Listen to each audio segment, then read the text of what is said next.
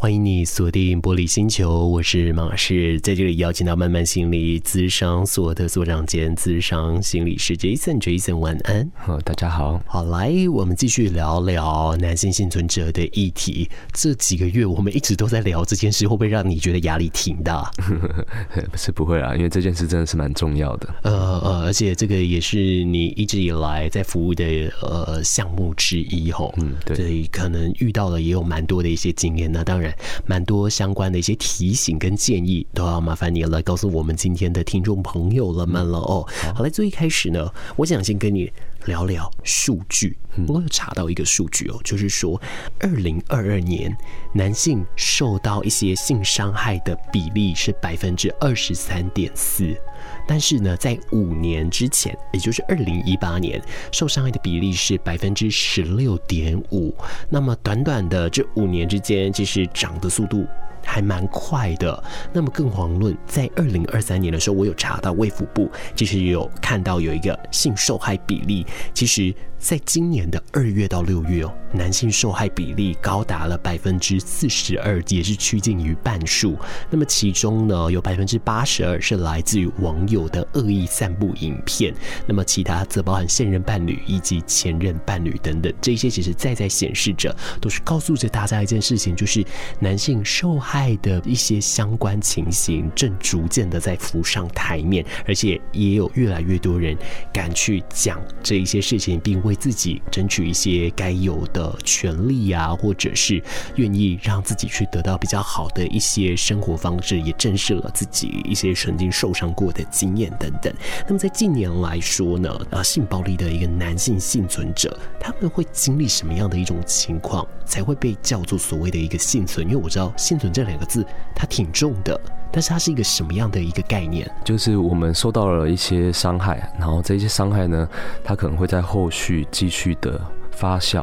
哦，它可能是我们实际上身体所遭受的伤害哦，例如性侵、哦性暴力等等，但也有可能是例如哦三部影片，这个影片可能是自拍，可能是录影，哦可能是照片，哦但是可能刚开始不管男女然后，但是我们今天呃题目是围绕在男性，我觉得有的人可能刚开始觉得哎没什么，哎可是后续引发的效应，可能他慢慢的感受到哦，例如被观看，或者是被取笑。或者是呃，有的人忽然间哦跑来跟他说什么什么，他的影片又在哪个社区群平台，很像又有人看到，哦，所以有时候他渐渐的在发酵的过程当中，可能就是会产生哦对每个人不等的影响。好，那这些影响呢，呃，会可能会因为我们哦，例如当时候可能压力比较多元，哈，身心状况不是那么好，而产生呃更严重的状态。哦，所以其实我的个案有的，他刚开始没有想过，哎，这个东西会影响他那么大。哦，但是可能一直默默的酝酿或持续累积，或者是他后续的状状况哦越来越差，或者是呃面对压力越来越多的时候，哎，他就发现说，哎，他已经到了他无法承受的时候，然后甚至有的人他可能就开始并发或引发了一些身心疾病，确实到最后可能会演变成一个很复杂、很严重的状态。在这样子的状态下，呃，假如挺过来哦，例如他有去求助的人，那当然我们就会把他呃有一个比较明显的那种幸存者的一个身份的浮现，但是也有很很多的状态，它其实没有那么明显，它就是一种呃性的伤害所产生的一个新的身份，只是说呃因为很多的文化或对于一些男性的框架，有可能会让这个人他不是那么意识得到说，哎，这件事情对他造成怎么样的影响而不自知这样子。嗯嗯，所以换句话说，它其实不能够用所谓的一个经过的事件去评断，而是这一个该事件。哦我举一个比较极端的例子，比方说在路上跌倒，那导致脚的膝盖啊破皮啊等等的。这别的像比方这种，但是引发他巨大的一个身心恐慌，甚至导致他有轻生念头。但是呢，他挺过来，他也可以被叫做所谓的一个幸存者，类似这样的意思了。当然，这是一个比较极端的例子。哦，我不知道理解，有没有错误呢？可以啊，呃，就是说，哎，你从一件事情哦跌倒，而且有可能一路往下滑了很远的山坡地，没有摔死，好，那其实就是一个幸存的状态。可也有的人他可能就会说轻描淡写说哦，我就跌倒啊，擦伤这样而已。哦，但是其实没有人知道他一路经历了哪一些历程，而这个历程怎么被自己所定义，然后恢复的状态又是如何，或者是后续怎么跟别人诉说这个状态。哦，其实他这都会去影响我们对于这个幸存这个概念的建构。是，或许我用另一种更具象化的一个说法，也就是说，当这个事件它烙印在你心里的一个情况，你可以用这个方式去做简单的断定。但是，当你发现这个烙印的方式是用类似像火烧的刨烙的话呢，你可能就要开始留意，因为这个很有可能已经造成生活当中的有一些困难啊，甚至开始出现了一些相对应可能不是那么对劲的情形，跟过往的生活有一点不一样。我想这时候大家就需要来特别留意了。我们刚刚先用简单的例子啊，当然也有一些比较极端啦，去讲了所谓的关于说幸存这样的一个定义。好，那我们界定了清楚之后呢，再来我想要问问，就是你在服务个案的经验当中，其实像这样，我们今天的主要主题，我们讲的是与性暴力、性伤害这些是相关的。那我想可能直观的。间接的这些，我们大家其实关于这几年的卫教知识，其实是非常丰富，也非常多元，我们对它都有一定的认识。可是，在这一些情况之余，有没有一些情况其实很容易被我们所忽略，但是它往往也很容易。会成为一个所谓的一个幸存的事件呢？刚刚的数据可以发现说，哈，它可能是那个新兴犯罪，哈，网络犯罪的性犯罪的比例在上升，但是也有可能其中一个原因是，哎，随着性别平等。的时代来临哈，其实无论男性或女性哦，或者是二元性别以外的人，其实越来越多人是可以诉说或揭露他们其实被伤害的这个事情，好跟经过，好，所以其实呃，社会主流其实他们常常哈会给予我们很多的压力，好，那那这些压力呢，就会让我们在遇到一些呃让我们不舒服的事情的时候，我们。呃，一时之间会不知道怎么去定义它，或者是去理解说，哎，我们受这个伤害，呃，我们我们产生的情绪，不管是身体或心理的伤害，可能是如何。我举个例子，就是呃，其实男男生被性骚扰，过去可能很多人都会说，你才是占便宜吧。好之类的，好，或者是有很多的呃，可能同才朋友，好，他可能就会说，呃，你不用在意啊，你你又不是女生，好，或者是怎么样的。但是其实现在就是呃，男女平等，以至于说，呃，其实越来越多人他愿意正视自己不舒服，好，然后这个不舒服的过程可能是什么，对方有没有到达，例如呃性骚扰、呃性侵害的状态，其实就是男性在面对这部分呢，呃，或许还是呃有很多这个男性。性过去这个主流框架的一些束缚，哦，在影响我们怎么去定义自己所遇到的事情。是，那么接下来我们就要来聊聊关于说，我们遇到了这一些的情况之后啊，有的人他会去往一些求助的方向去走。哦，那求助的呃方向其中之一，当然就是寻求一些智商的体系、智商的系统。但是往往啊，在踏进去的时候，其实常常还是会要接受一些不一样的反应。那么就是要问问 Jason，您过往的一些经验，您有在发现说，这一些经历过性暴力的男性幸存者们，他们在遇到这一些事件之后，那么他们接受咨商时会有一些什么样的情绪反应呢？很长哦，他们刚开始主要来谈论的议题，并不一定直接是所受过的严重的伤害哦，他们可能是间接的哦，例如呃，他们工作一直没有成就感哦，或者是他们原本有兴趣。的事情忽然间都没有兴趣了，或者是他们呃跟朋友的相处哈，他不知道为什么就越来越不自在哦，所以以以至于他生活中的很多种大大小小的细节开始受影响，然后例如去求助身心科，好，刚开始可能也有可能反映在睡眠或焦虑的状态哦，但是发现哎，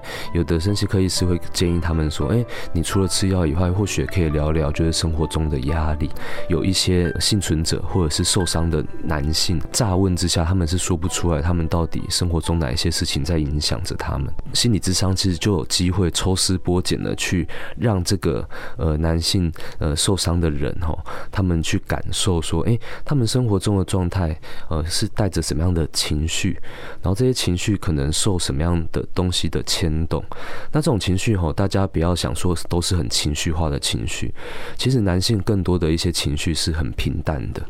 很抗拒、很冷漠的，或者是他甚至无法去感受他任何的情绪。好，那这种其实就会有点接近，例如，呃。呃，情绪的淡漠，或者是解离的状态，哦，或者是那种魂不在的那种状态，呃，这都是呃男性很有可能出现的状态，以至于我们心理咨商过程当中，我们需要去很抽丝剥茧、很细的去让他们去感受说，哎，什么事情好让他们有什么样的心情，好，再来是，哎，呃，当别人什么样的时候。你产生的内在的运作是什么？诶，有时候这样子去谈论起来的时候，他们就会忽然间发现说，诶，其实他们对很多事情是有感觉的啊，但是过去很像不被他们重视，那他们就会一个一个把它找回来啊。那常常这找回来的过程当中，他们就会开始愿意正视他们过去不被他们承认的伤害。嗯，在遇过这一些情况当中啊，你有特别去发现说，为什么他们一开始不正视，或者是所谓的并不知道自己有这样的一个情绪呢？是什么样的一个情况让他们普遍来说都有这样的一个大数据的表现？应该是因为就是生活都还是要照过嘛，哈，所以其实他们的身份上有很多的角色。那其实很多的角色，他是可以独立于这一些伤害。还去好好运作的，就例如一位父亲，他一样可以好好照顾他的儿女；然后一个儿子，他一样可以好好的，例如念书，把作业完成；然后甚至有很多的工作，他都一样可以照常执行的。以至于他其实呃生活中，他就会用这些东西去填满他的生活，然后来去忽略说他偶尔感受到的那一种不舒服的状态。哦，可能是夜深人静的时候不舒服，哦，可能是跟朋友出去玩的时候，不知道为什么自己开心不起来。哦，但。他其实就会有很多的事物是可以去填满他的生活的，哦，以至于那个小小的不舒服或诡异的状态，其实他一直以来可以把它控制在某一个程度，哦，但是当他越来越大、越来越大，然后影响的范围越来越广的时候，其实我们就会建议，呃，其实是可以透过心理智商来好好的自我探索。以前曾经有人跟我说过，如果说你疙瘩的事情放在心里，你没有马上解决的话，它会随着时间啊。就算你不理他，他也会慢慢的。茁壮就好像一个种子一样，它会慢慢的从一个小幼苗不断发展成了一棵千年古木，是真的，的确在人的心理状态来说，真的会有这样的情况喽。嗯，而且它发展出来后，它有时候就是伺机而动，哦，它其实就是会在一个好的时机点哦，它会出来哦，让你跌落到一个深渊，或者是让你产生非常非常大的影响。有时候就是它随着时间哦，有时候那个问题它可能没有得到。解决，但是在你生活中，呃，不断的前进的时候，你可能遇到某一件事情，它就有可能会召唤出你过去的伤害，然后那个伤害，它就会忽然间有点像伤口被撕开来，然后你就你你你才会感受到，哦，原来它一直存在在那里。也就是说，这一个参天古木，它不是往上生长，它往地下生长，嗯，只是某些程度上，你要等到真的有可能有一点被绊到。会一个契机，对对对，呃，例如受过性骚扰、性侵的男性，他有可能呃，就是一直没有去正视这件事情，哎，但是忽然间可能某一次他的那个另一半哦，跟他性的游戏比较激烈的时候，哎，忽然间他就忽然间被打到或被刺激到某个那个过去的阴影，哦，就那个阴影，他就就有点像刚讲的，呃，虽然那个参天古木有向下扎根，但他忽然间就会。破茧而出的去去影响到一个人的身心状态，是，也就是地表整个都碎裂了吼。嗯、但是再这样来说，我觉得当发现了这个，其实是一件好事，因为代表说他知道这件事情影响的他，知道问题在哪里，我们就可以往那一个方向去做很好的爬梳，他可能不见得真的非要找到所谓的医疗智商的一个体系去处理，但他可以选择去用一些不一样的方式，比方说与同才或者与身边亲友去聊这件事，至少他可以往一个具体的方向去前进了。可是当每一次这样子前进的时候，属于男性幸存者特有的一些议题，因此诞生，有的时候社会上是会有误解的。当然不是只有男性而已，我相信女性也同样是如此。只是说以我们今天的题目，以男性的呃性暴力的幸存者而言呢，社会上对他们来说肯定有一些相关的误解了。但是这些误解在实际案例上来说，以您服务过的相关的一个见闻而言，您有发现说哪一些会是比较常看见的呢？嗯，当然有一部分就是被合理化的性骚扰，当然不只是异性恋呐，吼，那同性恋当然也是有很多啊。再来就是一些呃，例如性邀约哈，或者是呃网络交友。哦，或者是在传递一些图片的时候，因为现在数位化时代嘛，吼，那其实这些东西有有时候吼，它不一定有一个很明显的伤害事件，但是它有时候会留下一个心里面的一个疑问，我就会说，哎，我忽然间跟一个暧昧对象闹翻了，就没有联络了，结果，哎，我忽然想到我，我我有一些照片或影片在他那里，哦，有时候他其实就会烙印下一个种子，偶尔就会惶惶不安，就是感觉很像自己有个把柄落在。别人上是手上这样，这个其实我听过蛮多个案分享过的，对，然后甚至前男友、前女友，然后不知道哪一天哦会像那个新闻那样子哦，因为很像新闻，有时候也有报过类似的事情，好像前阵子 Me Too 事件或者什么，对，所以其实有时候它都是一种一种就是在心里面的一个隐忧哦，但是自己可能一时之间也不知道该怎么解决。哦，那我觉得这都是一个现代数位化。划时代会有遇到的议题，这样子。嗯，这个也就是所谓的难言之隐嘛。对。但是会有直接选择缄默的情况吗？缄默情况可能就要看那个事情的状态，然后有时候确实那不说是一个。更好的选择，或者是呃，就选择不去面对这样子。但是心理智商它有一个好处，就是说它其实是保密的，以至于有的人确实在这样子的状态下是可以好好的诉说。尽管就是当然，智商在性侵害方面是有那个 通报的义务，然后哦，但是其实通报以后确实还是有很多很多的选择权。哦，对，所以其实也不不需要那么担心。哦，但是其实最重要的是，有的人哦很难为。自己勇敢，但是他有时候想到说，这个作恶多端的人，不知道还会不会再去害好多好多人。哦，有时候其实他就会比较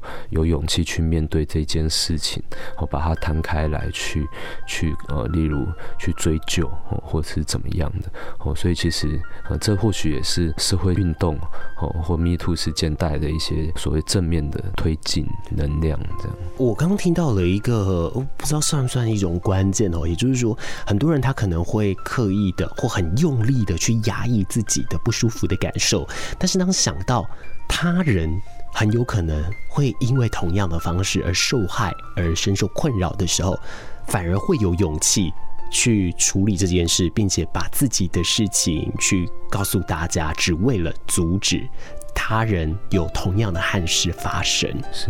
对，这是一种更高跟别人呃有一个善意的连接。愿意保护别人的一份善念的延伸。呃呃，我想可能或许就是因为这样，所以呃相关的社会运动才会起来。但是照刚刚听起来，这个。不在少数吼，这个其实有越来越，我觉得它也是一种风气或者是一种理念，对，就是说我们不需要难言之隐或羞于启齿这样子的事情，我们不应该承受这样子的难言之隐。对，我觉得它或许也是一个社会改革的一个风气。是，当然我相信这个社会都是有很多的善良能量是在流动着的哦。我们在为他人着想的同时，我们想要把自己的经验告诉他。让他知道不要犯了一样的一些情况，或者是相相对出现一些征兆的时候，要学会怎么样避免。但是请不要忘了，同时间一定要让自己先好哦，你才可以有能力去保护你想保护的人，乃至于其他